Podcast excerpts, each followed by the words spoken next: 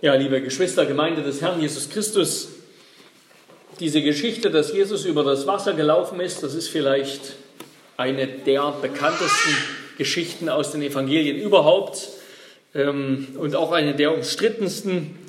Liberale Theologen, besonders im 19. Jahrhundert, haben sich viele Gedanken gemacht, wie das wohl oder sich viele Lösungen ausgedacht, wie das wohl gewesen sein könnte wie sie dieses Phänomen erklären können, ohne übernatürliche Wunder. Einige meinten, dass Jesus gar nicht auf dem Wasser lief. Es schien nur, als lief er auf dem Wasser, aber eigentlich lief er am, am Ufer des Sees entlang. Oder andere meinten, er ging auf einer Sandbank. Oder es wurde eben einfach im Nachhinein erfunden. Und in etlichen Phänomenen wird immer wieder auf dieses etlichen Filmen wird immer wieder auf dieses Phänomen angespielt. Und jeder von uns würde vielleicht auch gern auf dem Wasser gehen können und der Schwerkraft trotzen. Warum ist Jesus hier auf dem Wasser gegangen? Und besonders, warum heißt es, dass er an den Jüngern vorübergehen will? Und er ist oder er will an den Jüngern vorübergehen. Das macht eigentlich überhaupt keinen Sinn. Aber gerade dieser kleine dieser kleine Nebensatz, dieser Gedanke, der ist vielleicht der Schlüssel zum Verständnis dieses Wunders und dieser Geschichte. Und wir wollen uns diese Geschichte ansehen unter vier Punkten, nämlich erstens einsames Gebet, zweitens Offenbarung im Sturm, drittens Unglaube trotz Wundern und viertens rettende Gegenwart. Und mal vier Punkte. Erstens einsames Gebet. Hinter den Jüngern liegen ganz anstrengende Tage. Wir haben das in Erinnerung. Sie kommen zurück von ihrer eigenen kleinen Missionsreise, auf die Jesus sie jeweils paarweise ausgesandt hat. Und als sie zurückkommen, will Jesus ihnen eigentlich etwas Ruhe gönnen, aber das klappt nicht, das gelingt nicht. Die ruhige Stelle, an die sie fahren wollen, ist schon belegt, besetzt von mehr als 5000 Menschen und das Programm geht weiter. Jesus predigt weiter, er dient den Menschen und Jesus speist diese Menge auf wunderbare Weise mit fünf Broten und zwei Fischen, dem Wunder der Speisung der 5000.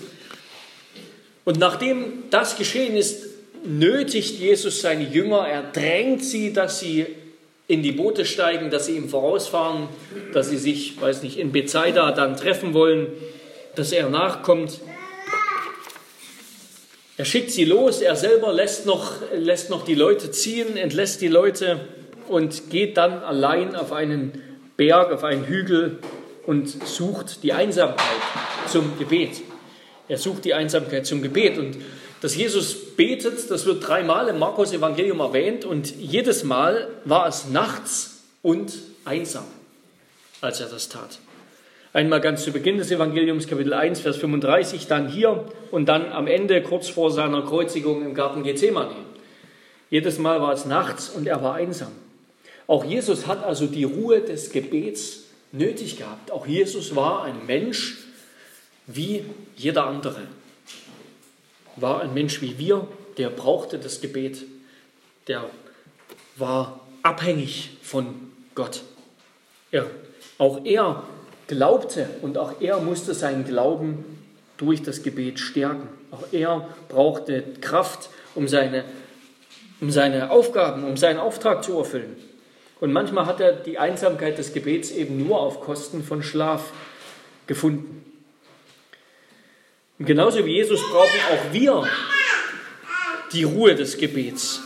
Aber wir opfern sie häufig entweder der Unterhaltungsindustrie oder unserem Arbeitsstress. Luther hat dazu Folgendes geschrieben. Darum ist es gut, dass man das Gebet am frühen Morgen das erste und am Abend das letzte Werk sein lässt. Man hüte sich dabei fleißig vor falschen, trügerischen Gedanken, die wie die folgenden lauten, warte noch ein wenig, in einer Stunde will ich beten, ich muss vorher noch dies oder das erledigen. Denn mit solchen Gedanken kommt man vom Gebet weg in die Geschäfte hinein und diese halten und umfangen einen dann so, sodass aus dem Gebet an diesem Tag nichts mehr wird. Ja, Luther wusste und jeder Christ, denke ich, weiß, wir brauchen das tagtägliche Gebet. Wir brauchen die Einsamkeit des Gebets, die Ruhe des Gebets. Denn wir sind abhängig von Gott. Wir sind abhängig von Gott. Und zwar alle Menschen, ob wir das wollen oder nicht, ob wir uns dessen bewusst sind oder nicht. Aber Gebet bedeutet bewusste, gelebte, dankbare, demütige und vor allem erlöste Abhängigkeit von Gott. Der Mensch, der betet, der ist wie ein Bettler, der weiß, dass er ein Bettler ist. Der Mensch, der nicht betet, der ist wie ein Bettler, der meint, dass er ein König ist. Und wenn wir im Namen Jesu beten, dann finden wir einen freigebigen Gott, einen barmherzigen Gott, der uns gern hilft in unserer Abhängigkeit, der uns gern trägt in unserer Abhängigkeit. Wir müssen nicht nur beten, weil wir abhängig sind von Gott und weil wir Tag für Tag brauchen, was allein er geben kann, sondern wir müssen auch jeden Tag, wie auch Luther das angedeutet hat, gegen unser sündiges Fleisch beten, gegen den Teufel anbeten, die uns müde machen wollen und lustlos machen wollen zum Gebet und zu einem geistlichen Leben. Wir müssen jeden Tag beten, wenn wir im Kampf des Glaubens keine Niederlage einfahren wollen. Wir müssen jeden Tag beten, wenn wir unserem Fleisch und unseren Lüsten nicht unterliegen wollen. Wir müssen jeden Tag beten, wenn wir den Wettkampf des Glaubens gewinnen und den Siegeskranz davontragen wollen. Und vor allem müssen wir jeden Tag beten, weil uns das alles eben doch nicht so gelingt, wie wir es gern wollen und wie wir es sollen. Wir müssen jeden Tag beten, weil es uns eben nicht gelingt, jeden Tag zu beten, so könnte man es sagen. Weil wir täglich versagen, weil wir Christus und seinen Geist brauchen. Und deshalb, ja, sollen wir, müssen wir jeden Tag beten, allein und auch mit unserem Ehepartner, um Schutz und Bewahrung vor der eigenen Sünde, vor dem Teufel, vor Krankheit und Leiden. Und wenn, wenn uns die Worte fehlen zum Gebet, wenn wir nicht wissen sollen, was wir beten, dann dürfen wir es uns im Glauben so einfach machen, dass wir jeden Tag mit dem Unser Vater beginnen. Das ist kein, das ist kein Mangel, sondern es ist immerhin das Gebet, was uns Jesus gesagt hat. Was wir auch täglich beten sollen. Täglich für unser tägliches Brot und wegen unserer täglichen Schuld. Während Jesus also betet, während er die Einsamkeit des Gebets sucht, sieht er seine Jünger in Not, in großer Not. Mitten auf dem See wurden sie von einem starken Gegenwind überrascht, einem, einem Phänomen, das damals bekannt war. Und sie kommen kaum dagegen an. Und natürlich, dass Jesus das Boot der Jünger mitten auf dem See sieht, wo es am Abend ist, vielleicht schon dunkel und er ist irgendwo auf einem Berg weit entfernt, das spricht natürlich nicht für seine Sehstärke, sondern das ist Ausdruck seines Wissens, seines Allwissens, seines göttlichen Wesens, dass er weiß, wie es seinen Jüngern geht. Jesus weiß stets, wie es um die Jünger steht. Selbst wenn er seine Jünger voraussendet über den See und natürlich weiß, dass sie in eine schwierige Lage kommen werden, dass sie in eine schwierige Situation geraten werden. Jesus sieht seine Jünger, egal wie weit sie entfernt sind er weiß um sie. Der Herr und der Meister verliert seine Jünger niemals aus dem Blick. Und genauso weiß Jesus auch heute jeden Augenblick, wie es um uns steht. Obwohl er zur Rechten des Vaters sitzt auf dem himmlischen Berg Zion, sieht er uns dennoch jeden Moment und betet für uns und sendet uns seinen Geist. Das ist ein unglaublicher Trost, dass selbst wenn wir nicht beten, Jesus doch betet. Das dürfen wir uns wissen und uns dessen dürfen wir uns bewusst sein, bewusst werden. Selbst wenn wir nicht beten und wenn wir es unterlassen zu beten, Jesus betet doch. Und es ist gerade diese Tatsache, die die Jünger hier und wie so oft nur allzu leicht vergessen, dass ihr Herr und Meister um sie weiß, dass er für sie betet und für sie sorgt. Und so lesen wir wieder einmal vom betenden Jesus, aber nichts von den betenden Jüngern. Und überhaupt lesen wir in den Evangelien, wenn ich, mich, wenn ich so drüber nachdenke, eigentlich nie was vom Gebet der Jünger. Und das ist verwunderlich, oder? Wenn die Jünger das treu getan hätten, dann wäre uns das bestimmt auch überliefert worden, so wie es uns später überliefert wird in der Apostelgeschichte, wenn die Gemeinde oder die Apostel beten. Aber hier in den Evangelien lesen wir nichts von den betenden Jüngern. Wo sind die betenden Jünger? Die Jünger beten nicht, sondern sie fürchten sich, sie mühen sich ab, sie ärgern sich, sie sorgen sich. Und so ist es nicht nur hier in dieser Situation, so wird es auch später sein, wenn Jesus gefangen genommen wird. Er hat gebetet, sie haben es verschlafen und versuchen danach die Situation zu retten mit ihren eigenen Möglichkeiten. Und wie so oft sind wir auch hier einfach eben wie die Jünger. Wir sind genauso wie die Jünger, wir sind oftmals gar nicht besser. Wie oft geht es auch uns so, dass wir mitten in der Hektik, mitten im Stress, mitten in den Sorgen, in den Versuchungen, mitten im Zorn und so weiter, Gott geradewegs vergessen. Als wäre unser Kopf, manchmal ist es ja so, als wäre unser Kopf wie leergefegt. Irgendwie plötzlich, wenn wir unter großem Druck stehen, weiß unser Herz und unser Kopf plötzlich nichts mehr von Jesus. Irgendwie in dem Moment ist uns das nicht bewusst. Ja, Jesus ist doch da. Stattdessen reagieren wir typisch menschlich mit Ärger, mit Zorn, mit Angst, mit Sorge, mit Lust, mit Panik, mit Begierde, mit Neid, Schimpfen, Ungeduld und so weiter. Und ich wünsche mir für mich selbst in solchen Situationen öfter mit einem kindlichen Glauben reagieren zu können. Ein kindlicher Glaube, kein kindischer Glaube, der ist einfältig. Und das heißt, er ist ein wenig naiv, vertrauensselig und arglos. Ein kindlicher Glaube weiß nicht viel, sondern vertraut einfach. Der weiß nicht viel, weder von den Dingen noch von den eigenen Fähigkeiten. Der vertraut einfach.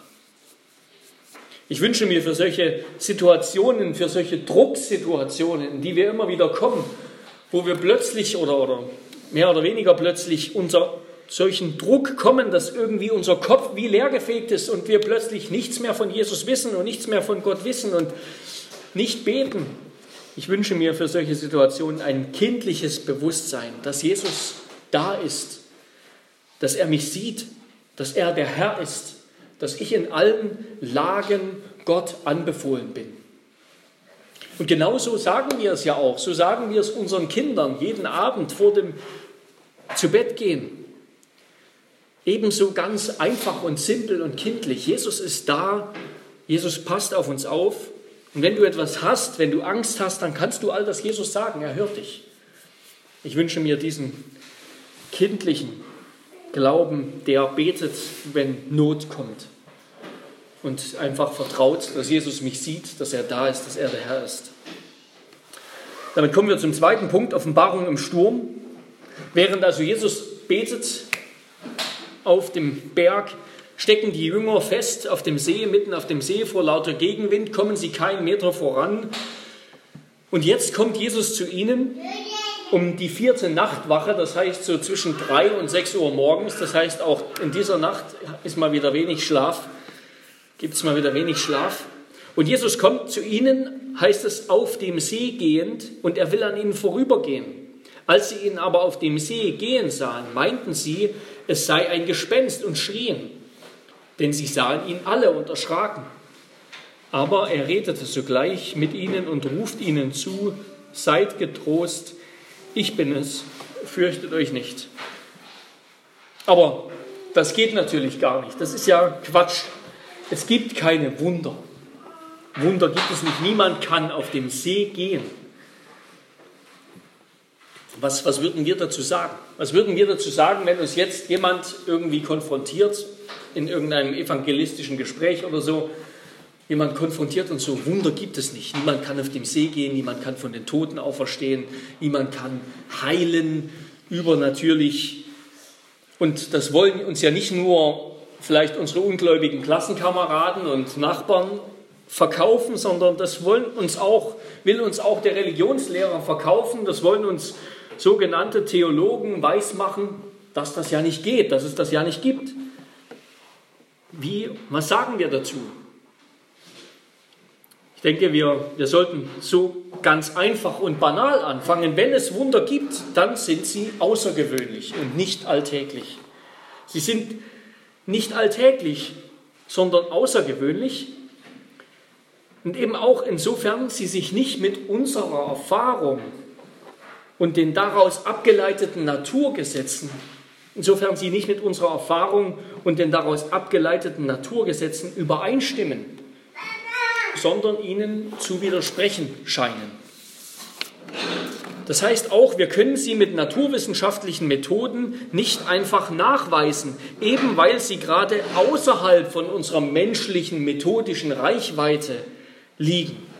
Und im Grunde ist dieser Gedanke völlig banal und absolut logisch. Wunder sind außergewöhnlich und im Rahmen des Gewöhnlichen und mit unseren Fertigkeiten das Gewöhnliche zu verstehen, also das heißt mit Wissenschaft das Gewöhnliche zu verstehen und zu untersuchen, verstehen wir Wunder eben gerade nicht. Deshalb sind es ja Wunder. Das macht sie ja gerade zu Wundern. wer kann Wunder wirken als Gott allein? Niemand kann Wunder wirken. Wer das Alte und das Neue Testament kennt, für den ist klar, Gott allein kann Wunder wirken. Sie sind das Vorrecht des Schöpfers und stehen allein in seiner Macht. Die Geschöpfe werden davon nur überrascht. Sie sind nur Objekt von Wundern. An ihnen geschehen Wunder. Sie sehen Wunder. Sie werden davon verunsichert und verwirrt. Unsere moderne Wunderkritik, so wie wir sie hören von vielen, auch von vielen sogenannten Theologen, unsere moderne Wunderkritik entspricht dem Gebaren der Pharisäer gegenüber Jesus. Die Pharisäer, die kamen zu Jesus immer mal wieder und, und wollten von ihm, ihm haben, dass er sich ausweist, dass er Wunder tut vor ihnen und zeigt, dass er der von Gott gesandte Messias ist. Der Mensch möchte sich also selbst zum Richter über Gottes Offenbarung machen. Der Mensch kommt zu Gott und sagt so, jetzt zeigst du mir mal, dass du Gott bist. Und zwar zeigst du mir das, indem du jetzt hier diese drei Wunder tust. Und dann glaube ich dir vielleicht. Der Mensch möchte sich zum Richter über Gottes Offenbarung machen und damit zum Richter über Gottes Wesen selbst. Er möchte bestimmen, was, was von Gott wahr ist und was von Gott wahr sein darf und was nicht wahr sein darf. Und dabei denken wir eben so ganz typisch modern, wir denken vom Menschen aus und nicht von Gott aus. Wir denken vom Menschen und seinem Recht auf Wahrheit aus und nicht von Gott und seiner Vollmacht, seiner Souveränität. Wir beginnen mit dem Menschen und nicht mit Gott. Gott wird vor ein menschliches Gericht gezerrt und dort zur Rechenschaft aufgefordert. Aber Jesus hat dieses Spiel eben nicht mitgespielt. Jesus hat den Pharisäern auf ihre Aufforderung keine Wunder geliefert, wie so ein, wie so ein, ein, ein Zauberer. Und eben wären Wunder alltäglich und unserer Erfahrung oder Wissenschaft zugänglich, einfach machbar oder einforderbar, dann wären sie genauso banal wie unsere Alltagserfahrungen. Sie wären nicht länger göttlich, sondern sie wären eben menschlich, allzu menschlich. Die Meinung, Wunder könnte es nicht geben, den christlichen Gott, der Wunder tut, weil wir sie hier und heute nicht erfahren, weil wir sie nicht aus dem Hut zaubern können, die beruht auf einem Zirkelschluss. Wunder gehören eben gerade nicht in den Fachbereich der Naturwissenschaft. Naturwissenschaft kann einfach gar nichts dazu sagen. Das ist nicht ihr, ihr Business. Wären Wunder nicht außergewöhnlich und einfach auch ohne Glauben offensichtlich, dann wären es keine Wunder. Wäre die Auferstehung alltäglich, dann könnte sie nicht länger der Beweis für die Sündlosigkeit und Gerechtigkeit Jesu sein. Wäre übers Wasser gehen alltäglich, dann wäre sie kein Beweis für die Göttlichkeit Jesu. Aber genau das soll sie ja gerade sein. Gerade darum geht es. Jesus offenbart sich seinen Jüngern als Gott.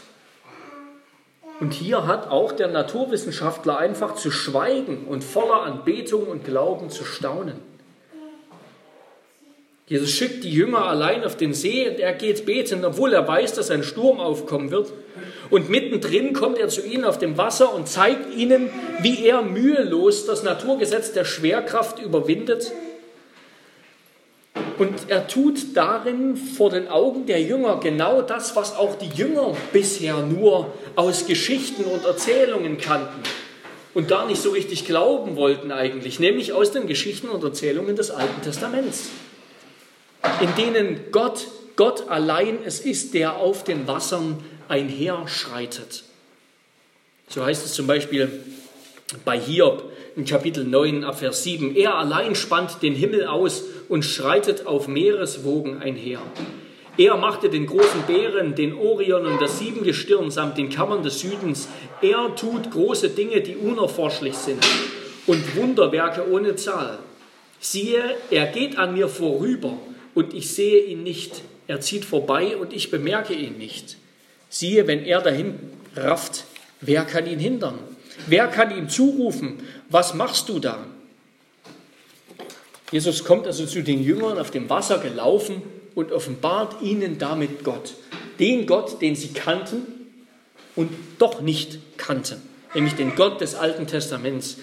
Ihr Gott, der Herr des Volkes Israel, über den es im Psalm 77 ab Vers 14 heißt, O Gott, dein Weg ist heilig. Wer ist ein so großer Gott wie du, o Gott? Du bist der Gott, der Wunder tut. Du hast deine Macht erwiesen an den Völkern. Du hast dein Volk erlöst mit deinem Arm, die Kinder Jakobs und Josefs. Und später im Psalm, wie wir es auch gesungen haben, ist Gott es, der auf den Wassern einherschreitet, der die Wasser trennt, sodass Israel trockenen Fußes hindurchgehen kann. Wenn Jesus hier also auf dem Wasser läuft, dann zeigt er ihnen und uns, Jesus ist selber Gott. Er ist dieser Gott des Alten Testaments, von dem wir in den Geschichten und Erzählungen des Alten Testaments lesen. Er ist der ewige Sohn des Vaters, Gott von Gott, Licht von Licht, wahrer Gott vom wahren Gott, allmächtig und gepriesen. Und warum erweckt Jesus den Anschein, vorbeizugehen? Warum heißt es, dass er vorbeigehen will? Weil Gott sich genauso dem Mose und den Menschen des Alten Testaments, wie wir auch gerade bei Hiob gelesen haben, offenbarte. So war es, als Mose damals am Sinai Gott bat, dass er sein Angesicht sehen darf. Da hat Gott zu ihm gesagt in Exodus 33, 2. Mose 33 ab Vers 19 und dann 34, Vers 5 und 6, ich will alle meine Güte vor deinem Angesicht vorüberziehen lassen und will den Namen des Herrn vor dir ausrufen. Mein Angesicht kannst du nicht sehen, denn kein Mensch wird leben, der mich sieht. Da kam der Herr in einer Wolke herab und trat dort zu ihm und rief den Namen des Herrn aus. Und der Herr ging vor seinem Angesicht vorüber und rief, der Herr, der Herr, der starke Gott. Genauso haben wir es auch bei Hiob gesehen, gelesen, er allein schreitet auf Meereswogen einher, siehe, er geht an mir vorüber und ich sehe ihn nicht, er zieht vorbei und ich bemerke ihn nicht. Jesus erscheint den Jüngern hier also als der Gott Israels, als der Schöpfer des Himmels und der Erde, als der Schöpfer der Meere und des Trockenen. Für jeden, der das Alte Testament kennt, für die Jünger, den Jüngern muss in diesem Moment bewusst gewesen sein, kein Zweifel mehr, Jesus ist dieser Gott. Jesus ist Jahwe. Er tut das, was Gott allein tun kann. Und wie, wie, wie sinnlos wie anmaßend und arrogant und geradezu dumm ist es zu meinen, wenn der allmächtige Gott kommt, dann könnten wir mit unserem Wissenschaftsbaukasten erklären, was er tut. Wie anmaßend, wie blind. Wer glaubt wie ein Kind, der ist hier weise und hat wirklich verstanden. Und um sozusagen noch den letzten Zweifel zu nehmen, sagt Jesus zu den Jüngern, als sie Angst haben und er sie anspricht, seid getrost, ich bin's. Und auf Griechisch ego eimi, also das heißt wörtlich ich bin. Man kann es auch so übersetzen wie ich bin's, aber wörtlich heißt es erst einmal ich bin. Und genauso heißt es auch im Exodus, als, als Gott sich Mose offenbart hat im Dornenbusch, als der ich bin, der ich bin. Ego eimi ich bin der ich bin. Jesus erhebt hier also eindeutig einen göttlichen Hoheitsanspruch. Er sagt von sich selbst, ich bin Jahwe, den ihr aus dem Alten Testament kennt, der, der Israel trockenen Fußes durchs Rote Meer führte. Aber, aber was ist, Was ist das Neue daran? Ist das einfach nur eine Wiederholung des Alten, mehr oder weniger eine Wiederholung dessen, was im Alten Testament war? Jetzt wissen wir, okay, gut, Jesus ist auch wie der Gott des Alten Testaments. Ist das alles? Nein, im Unterschied zur Offenbarung, die Mose und Israel am Dornbusch empfangen hat, im Unterschied zu dem, was Hiob von Gott erfahren hat, ist die Offenbarung Jahwes in Jesus plötzlich sichtbar. Am Exodus, in Exodus am, am Berg Horeb hat Gott noch zu Mose gesagt, du kannst mein Angesicht nicht sehen. Niemand kann das sehen. Aber jetzt plötzlich ist ist Gott nicht mehr der rätselhafte, fremde, mysteriöse Gott, der Angst und Schrecken einjagt, sondern Gott ist plötzlich nahe. Er ist gegenwärtig. Er ist voller Herrlichkeit und Barmherzigkeit. Er ist voller Hoheit und Mitleid. Er ist unantastbar und doch kommt er, steigt er zu den Jüngern ins Boot.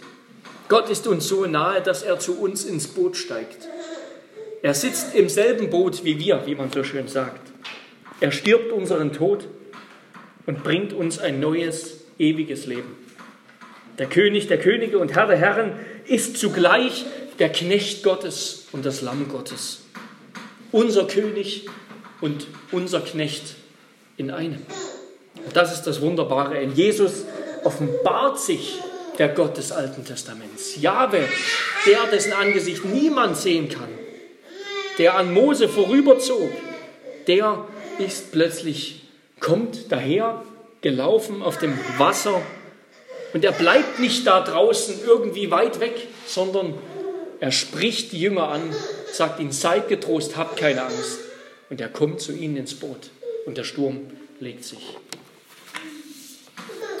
Damit kommen wir zum dritten Punkt, Unglaube trotz Wundern. Drittens, Unglaube trotz Wundern. Und jetzt behaupten einige, auch einige Theologen, das Problem bei den biblischen Wundern ist, dass sie uns nur von Dritten überliefert wurden, berichtet werden, die schon über 1500 Jahre tot sind. Zwischen ihnen, also diesen Wundern, und uns liegt, wie es Lessing gesagt hat, der garstige Graben der Geschichte der es völlig ungewiss macht, ob das alles stimmt und sich tatsächlich zugetragen hat, was wir lesen. Wir haben das ja nur aus alten Berichten, diese Wunder. Und das stimmt, wir haben die Wunder lediglich in alten Berichten, abgesehen davon, dass es die am besten ähm, bestätigten oder, oder, oder belegten Dokumente, Zeugnisse der Antike sind. Aber um darauf zu antworten, dass uns diese Wunder jetzt nur überliefert sind, dass wir sie nicht mehr so selber miterleben, das ist lediglich ein weiterer Aspekt des Wunderbaren, der Glauben fordert. Wunder erfordern nämlich immer Glauben an den Gott, der sie vollbringt. Ob wir sie sehen, wie die Menschen damals, die sie gesehen haben, die, die mittendrin waren, aber die nicht geglaubt haben, oder ob wir sie nicht sehen, sondern nur von ihnen hören wie heute. Wunder verlangen immer Glauben, nicht nur eine Wahrnehmung mit den Augen. Und das war ja gerade das Problem, Problem Israels, das Gott ihnen zu allen Zeiten vorgeworfen hat, dass sie seine Wunder sehen und gern hinnehmen, aber dass sie trotzdem nicht an ihn glauben. Egal wie große Wunder er tut vor ihrer Nase. Und wir denken häufig, wenn Gott den Menschen von heute bloß Wunder servieren würde, wenn er heute das tun würde, was er damals getan hat, mit großen Wundern, was es nicht alles gibt, und nach ihrer Pfeife tanzen würde, sozusagen, dann würden sie glauben. Aber das würden sie genauso wenig, das werden sie genauso wenig wie Israel damals. Und Jesus sagte einmal in einem Gleichnis, wenn sie, wenn die Menschen Mose und die Propheten nicht hören, so werden sie auch nicht überzeugt werden, wenn jemand aus den Toten aufersteht. Lukas 16, Vers 31. Jesus ist überzeugt, dass die meisten auch dann nicht an ihn glauben würden, wenn er hier und heute Wunder vollbringen würde vor ihren Augen. Wunder erweichen, nämlich erweichen das menschliche Herz Gott gegenüber nicht. Wunder machen das menschliche Herz nicht empfänglich empfänglicher für Gott. Und genau so war es mit den Menschen damals. Sie, sie haben Wunder gesehen, sie waren begeistert, aber die Begeisterung ist irgendwann abgeebbt und, und ging zurück. Und als Jesus nicht mehr ständig immer wieder neue und größere Wunder nachgelegt hat, haben die Menschen ihn auch wieder vergessen. Geglaubt haben sie ihm nicht, auch wenn sie die Heilungen ganz toll fanden. Und genau das lesen wir hier in unserem Text am Ende in Versen 53 bis 56, als Jesus wieder an Land ist. Da herrscht ein geschäftiges Treiben, die Leute gehen und rennen und suchen die Kranken zusammen und bringen sie zu Jesus und haben alle Hände voll zu tun, die Kranken zu Jesus zu tragen. Und Jesus heilt sie alle. Seine Güte ist unermüdlich, sie ist überfließend. Aber doch bleiben die Menschen ihm fremd, denn sie wollen eben nur die Heilung von ihm. Sie wollen nur das Wunder. Er selbst, die Wahrheit des Evangeliums, die gute Botschaft, die er zu sagen hat, die Herrschaft seines Reiches, das ewige Leben, sich ihm zu unterwerfen, ihm zu dienen, ihm zu gehören, all das ist ihnen egal. Das wollen sie nicht. Sie wollen nur das Wunder, die Heilung Menschen waren schon immer in der Lage, außergewöhnliche Erfahrungen hinzunehmen, ohne sich innerlich zu verändern. Und genauso haben auch hier die Jünger, die das miterlebt haben, dass Jesus auf dem Wasser läuft, auch sie haben, die Jünger haben ja quasi ihren Augen nicht geglaubt. Da heißt es, sie alle sahen ihn und erschraken. Ist schon erstmal interessant, dass es hier explizit heißt, alle haben ihn gesehen. Das heißt also, es hat sich nicht nur Petrus eingebildet, weil er was Falsches zum Mittag gegessen hat, sondern alle haben sie ihn gesehen. Sie haben Jesus sehr wohl gesehen, aber sie dachten, es sei ein Gespenst, ein Phantasma, Phantasma, wie es auf Griechisch heißt, eine fantastische Erscheinung. Das heißt, sie haben gedacht, dass sie entweder den Verstand verloren haben oder dass aus dem lokalen Gruselkabinett in Kapernaum die Monster ausgebrochen sind. Gespenster kannten auch die Jünger nur vom Jahrmarkt. Und es ist interessant, dieses Wort, das kommt im Neuen Testament nur dreimal vor. Hier an dieser Stelle, in der Parallelstelle dieser gleichen Geschichte bei Matthäus und einmal im Hebräerbrief, Kapitel 12, Vers 21, wie wir es heute auch zu Beginn des Gottesdienstes gehört haben. So schrecklich war die Erscheinung, dass Mose sprach, ich bin erschrocken und zittere. Das heißt, es war auch damals für die Menschen nicht normal, Gespenster zu sehen. Manchmal wollen uns die liberalen Bibelkritiker verkaufen, dass die Menschen damals irgendwie leichtgläubige Trottel waren, die, die jedes Gewitter für, für göttliche Blähungen hielten. Aber die Menschen damals waren gegenüber dem Übernatürlichen so kritisch wie wir. Sie waren wunderkritisch, sie waren wundervergesslich Sie haben Wunder sehr gern hingenommen, aber den Gott, der sie getan hat, dem haben sie nicht geglaubt und haben sich ihm nicht unterworfen.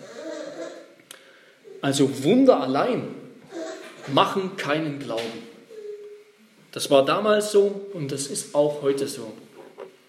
Es braucht mehr, damit wir glauben, damit Menschen glauben. Es braucht Gottes Wort, dass Gott sie anspricht, dass Jesus zu ihnen sagt, seid getrost, ich bin und dass Gott zu ihnen ins Boot steigt, dass Jesus zu uns kommt, dass er sich über uns erbarmt, dass er uns ruft, dass er uns rettet von unserem Unglauben, von unserem Hass auf ihn. Und damit kommen wir zum letzten kurzen Punkt, viertens rettende Gegenwart. Die Jünger waren also nicht so naiv und gutgläubig, wie wir manchmal denken, sondern sie waren eben viel eher wie wir. Sie waren hartherzig und unverständig. An ihren Herzen ist auch der dickste Bohrer stumpf geworden oder abgebrochen. Selbst durch die Speisung der 5000, die sie kurz vorher erlebt haben, hat es noch nicht Klick gemacht. Es hat noch nicht Klick gemacht, dass sie verstanden haben, Mensch, Jesus ist Gott. Er ist der allmächtige Sohn Gottes. Was er getan hat, das kann niemand als Gott allein. Unser Meister, unser Herr, mit dem wir hier durch die Lande ziehen, das ist Gott.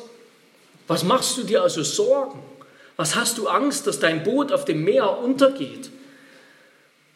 Warum hast du Angst, dass dieses oder jenes nicht so gelingt, wie du willst? Warum ärgerst du dich und wirst ungeduldig, dass es nicht so läuft, wie du willst? Mann, dein Herr ist Gott. Du bist doch reich. Du hast alles. Du hast das Leben. Er ist immer bei dir. Lass dich nicht mit dem billigen Blech der Sünde verführen. Dein Gott gibt dir alles, was du brauchst und noch viel mehr. Er ist bei dir.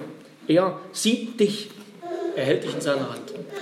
Das, das hätten die Jünger doch verstehen sollen, aber das haben sie nicht verstanden. Das haben sie, das ist ihnen noch nicht ins Herz gegangen.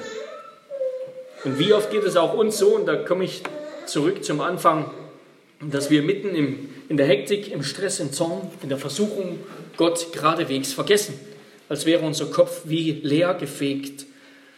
Gerade und im Druck weiß unser Herz plötzlich nichts mehr von Jesus.